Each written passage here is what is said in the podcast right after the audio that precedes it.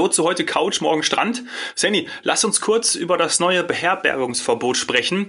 Beschlossen wurde ja ein Übernachtungsverbot für Urlauber aus inländischen Gebieten mit hohen Corona-Infektionszahlen.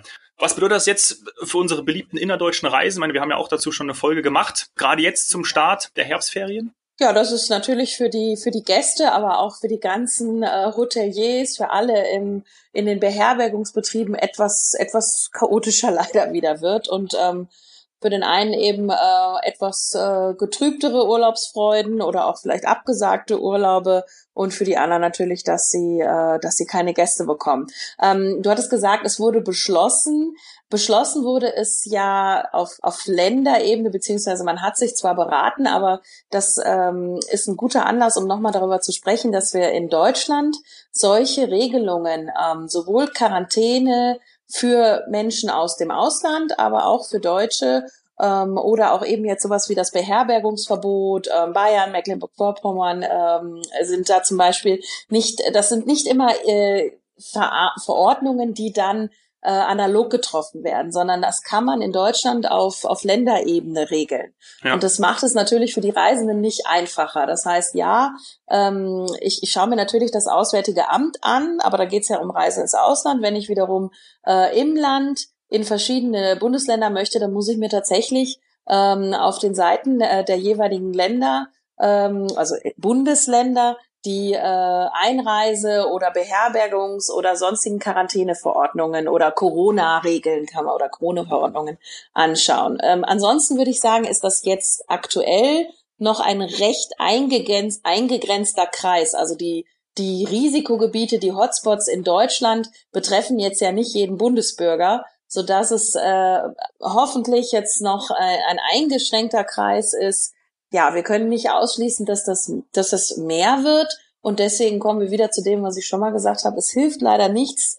Testen, testen, testen, also testen lassen. Ich habe mich auch schon zweimal testen lassen, denn mit einem Test würde ich dieses Beherbergungsverbot umgehen. Also möchte ich unbedingt reisen und ähm, habe das vorher organisiert, 48 Stunden vorher, mein Testergebnis, dann kann ich reisen.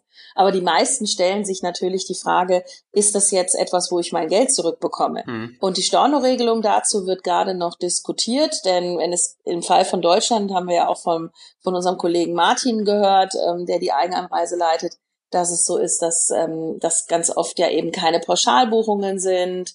Und ähm, bei diesen Einzelleistungen äh, ist es nicht so, dass ich pauschal über die Pauschalreiseregelung abgedeckt bin und das, ähm, das zurückerstattet bekomme vom Reiseveranstalter. Aber wenn es tatsächlich ein Beherbergungsverbot ist, dann ist es ähm, wieder das die sogenannte oder sogenannter Wegfall der Geschäftsgrundlage. Wenn ich also wirklich ein Verbot habe und auch nicht die Möglichkeit vielleicht durch einen positiven Test das zu umgehen, dann äh, muss ich natürlich mein Geld zurückbekommen, weil dann äh, ist eben, wie gesagt, Wegfall der Geschäftsgrundlage, man hat keine Möglichkeit, diesen Vertrag zu erfüllen, also sowohl der Leistungsträger, der Hotelier als auch der Kunde. Ähm, und das war jetzt während der, der Corona-Krise immer wieder Thema. Es, ist, äh, es gibt noch nicht viele, ähm, viele Urteile dazu, aber man sieht, dass das äh, das frühere höhere Gewalt ist. Ähm, also ja, er muss es dann hoffentlich nicht zahlen. Es gibt vielleicht noch ein paar Ausnahmen, wenn es letztendlich nur eine Quarantäne wäre und kein Verbot. Äh, aber ja, letztendlich kann man da auch nur ähm, in die Kommunikation treten. Und testen, testen, testen, testen. Weil die Ferien werden ja zeigen, wie sich die Infektionszahlen entwickeln, aber im Grunde ist es ja genauso wie auch im Ausland dann jetzt geregelt. Genau, also wir, wir sehen, dass einige Bundesländer in Deutschland ähnliche äh, Maßnahmen ergreifen wie andere äh, Länder außerhalb Deutschlands oder auch außerhalb Europas wo man einfach sagt, ähm, ich, ich muss mich auch schützen, äh, muss auch meine Bevölkerung schützen und wenn jemand aus einem Risikogebiet kommt, dann hätte ich am liebsten einen Nachweis. Und wenn ich den Nachweis nicht vorher bekomme, dann kriege ich ihn zum Beispiel am Flughafen. Also äh, das kann ja sein, dass das jetzt äh, auch noch äh, eruiert wird, inwiefern sich das sich das äh, rentiert, die Tests dann eben in Deutschland dementsprechend zu machen. Ich glaube, das wird immer auch davon abhängen, ähm, wie die Touristik beeinträchtigt wird, gerade jetzt in den, in den Herbstferien, ähm, wenn das jetzt bedeuten würde, dass auf einmal wieder niemand reist, obwohl er kein Corona hat und Corona auch nicht verbreiten will, äh, nicht vorhat, irgendwie äh, ähm, ein Superspread-Event zu veranstalten und sich an die, was haben wir jetzt gerade gelernt, die drei Gs, ähm, Gedränge, Gespräche und geschlossene Räume. Also wenn man das vermeidet, und das geht auch im Urlaub, gerade wenn man viel draußen ist, dann wäre es, glaube ich, schon schön, wenn, wenn Reisen weiter möglich ist. Im Sommer hatten wir ja weniger Zahlen, wahrscheinlich weil wir viel an der frischen Luft waren und draußen waren. Wir haben letztes Mal unsere Winterziele preisgegeben. Sandy, lass uns jetzt zu den Lieblingsreisezielen im Sommer kommen. Was steht da bei dir an? Also was genau ansteht für nächstes Jahr, weiß ich noch nicht. Ich habe noch nicht gebucht, aber jetzt gibt's ja die ersten Flugpläne. Also was mir ganz in die Karten spielt, ist, dass äh, auch eben die Kanaren von uns wieder angeflogen werden. Und das ist so ein Ziel, in dem ich im, im Frühling äh, ganz gerne bin, wenn alles blüht. Also das könnte ich mir gut vorstellen. Was steht sonst im Sommer immer an? Ähm, ich bin ganz gerne auch in, in Richtung Türkei unterwegs. Äh, Bodrum, Alachati oder Istanbul. Also wer sich da auskennt, der weiß, dass man da halt hervorragend ausgehen kann und auch essen gehen kann. Und das vor allem auch, wie du es gerade gesagt hast, draußen. Also da bin ich äh, nicht in irgendwelchen geschlossenen Räumen. Ich muss da auch nicht lüften, weil ich bin wirklich, ich bin in Strandrestaurants, ich bin in, in, in Beachclubs äh, oder einfach äh, Open Air ähm, äh, Locations und das, das halt bei tollstem Wetter. Und das, das so hoffe ich, dass das nächstes Jahr geht, weil eben meiner Meinung nach, äh, klar, ich möchte mich an alle Regelungen halten, aber wenn ich dann trotzdem mal gut essen gehen will draußen, dann, dann bietet sich das eben gerade in Bodrum, Alachati oder, oder Istanbul an. Mhm. Ähm, Eine Rückfrage dazu. Ja? Schnelle Rückfrage dazu. Alachati habe ich noch nie gehört. Ich habe es jetzt mal gerade parallel gegoogelt. An der Westküste der Türkei.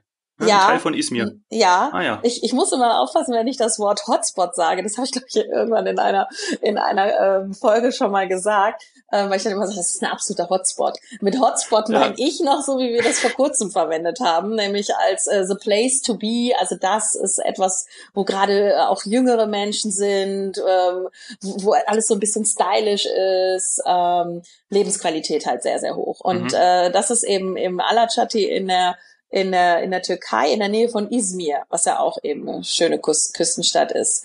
Ähm, recht, recht posierend, aber auch bunt, hat auch so, ja, leicht griechisch-ägäischen ägäischen Einfluss. Also wirklich, wirklich schön fürs Auge auch. Ähm, ja, kann ich nur empfehlen. Und dann im Herbst geht's eher wieder Richtung Richtung Ägypten. Ähm, da gefällt mir einfach da das Klima ein bisschen besser. Das Wasser, Wasser hat sich schön aufgewärmt über den Sommer ähm, ja, wie ich schon so oft gesagt habe, auch ideal für Wassersport oder für Kinder, die eben im Pool oder im Meer baden wollen oder schnorcheln. Ähm, das, das ist halt auch schön für kleinere, dass man dann halt echt wirklich mal mit den Fischen in Berührung kommt. Ähm, ja, was mache ich sonst? Ich bin relativ viel, also auch gerade über die Wochenenden viel in Tirol und Salzburg. Da dann, klar, Berge und Seen und Mountainbiken oder Wandern oder einfach mal auf einer Terrasse sitzen, auf einer Hütte. Das mache ich sehr gerne. Ja, und wenn ich jetzt noch detaillierter, würde ich, glaube ich, auf Lanzarote eingehen wollen, weil wir das auch anbieten äh, im Winter und vor allem dann auch äh, nächstes Jahr im Sommer. Das ist meine Lieblingskanareninsel. Das ist so von den vier großen die kleinste, wenn man möchte. Ähm, dann kann man sagen, das ist die kleinste oder unbekannteste, obwohl ähm, sie, sie ganz viele spezifische Eigenheiten hat, die, die gerade da hervorstechen. Also sie hat zum Beispiel von der UNESCO auch geadelt einen Weinanbau, wenn man dort aus diesen ähm, aus diesen Lavasteinen im Lavasand so Kreise macht, indem man dann äh, Weißwein anbaut. Und ähm, ich bin jetzt nicht der größte Weißwein-Fan, aber alleine schon die Mühe, die Liebe, die Arbeit, die man da reinsteckt und wie schön das eben aussieht, wenn man dann diese Vulkankreise sieht ähm, oder diese Kre Steinkreise an den Vulkan hängen, das ist schon toll. Also eben dieser schwarze Lava, äh, Grund, Untergrund dann. Das ist, ist wirklich schön. Ähm, ja, ansonsten sind die Vulkane auf Lanzarote auch rötlich gefärbt und äh, sind auch zum Teil ja noch aktiv. Jetzt nicht gefährlich aktiv, aber so, dass man, äh, dass man doch auch mal eine Wasserfontäne ähm, produzieren kann, wenn man was, wenn man Wasser rein reinkippt. Das kann man sich in den Nationalpark eben anschauen. Ähm, ist ganz spannend und sieht auch einfach schön aus. Ist ein schönes Farbspiel, weil die Häuser sind wiederum alle weiß getüncht äh, und, und haben dann eben, also ein wunderschöner Farbkontrast zu dieser, zu dieser rötlich schimmernden Landschaft. Dann ist einer meiner Lieblingsstrände ähm, auf der ganzen Welt, muss ich tatsächlich sagen, einer meiner Lieblingsstrände auf Lanzarote, Famara. Das ist eine riesige Bucht Ähm, und für die etwas Älteren unter uns, da ist ja auch äh, eine Weihnachtsserie schon mal gedreht worden. Ähm, und eben diese, diese Vulkanhäuschen, äh, die erkennt man dann wieder. Und ähm, das Haus von Omar Sharif ist dann noch mein absoluter Geheimtipp. Also Omar Sharif, Schauspieler, ähm, ja. kennen die Jüngsten vielleicht nicht. Äh, der hat dort ein Haus gehabt äh, und hat mit diesem Haus absolut Stil bewiesen ähm, und Geschmack. Er hat auch eben eins von diesen wunderschönen weißen Häusern gehabt. Äh, und in, in diesem Haus oder in diesem Komplex ist auch eine Bar in die, in die Felsen gehauen. Äh, und das, das hat schon ein ganz besonderes Flair. Das ist mein mhm. Tipp. Du haust dir wieder ganz schöne Geheimtipps raus, Sani. Ja, dann sind es ja keine Geheimtipps mehr. ich weiß schon, ich muss dich knebeln, dass du das ja alles verrätst. Oma Sharif, das Haus, war das jetzt Zusammenhang mit der Weihnachtsserie, die du vorher erwähnt hast, oder? Nee, das, das, war, das sind zwei verschiedene okay. Sachen. Also äh, Oma Sharif hatte ein Haus dort und die Weihnachtsserie war Tim Thaler, würde ich sagen. Ja, ah, Tim ja. Thaler müsste das. Also, okay. ja. Schau mal an. Ich das kann mich aber auf jeden Fall noch vor deiner Zeit. Das wollte ich gerade sagen. Daran kann ich mich nicht erinnern. Du kennst ich kann diese mich aber noch sechsteiligen Weihnachtsserien nicht, ne? Nee, nee, das Patrick stimmt. Plakat, Tim Thaler, Anna. Nee. Ja, das müssen war. Wir noch mal, müssen wir eine andere ja. Podcast-Folge zu drehen. Ich kann mich aber daran erinnern, wie ich mit meinen Eltern auf Lanzarote gewesen bin und diese ganzen Vulkanlandschaft begutachtet habe und fand das auch sehr inspirierend, Zusammenhang mit den weißen Häusern dann auch. Also ähm, damals habe ich noch keinen Weißwein getrunken, aber ähm, ja, finde ich auch gut. Also kann ich mich daran erinnern, müsste ich mal wieder hin. Super Tipp, vielleicht für viele Zuhörer auch. Darf ich jetzt meine Lieblingsreiseziele loswerden für den Sommer? Ja. Ja, pass auf, dann, ich bin auch Bayern und Tirol sehr geprägt für gerade Juli und August. Vor allem auch Urlaub auf dem Bauernhof finde ich großartig, immer in der Nähe von Seen und Bergen und ich finde es total toll, morgens früh aufzustehen und dann auf den Berg zu gehen.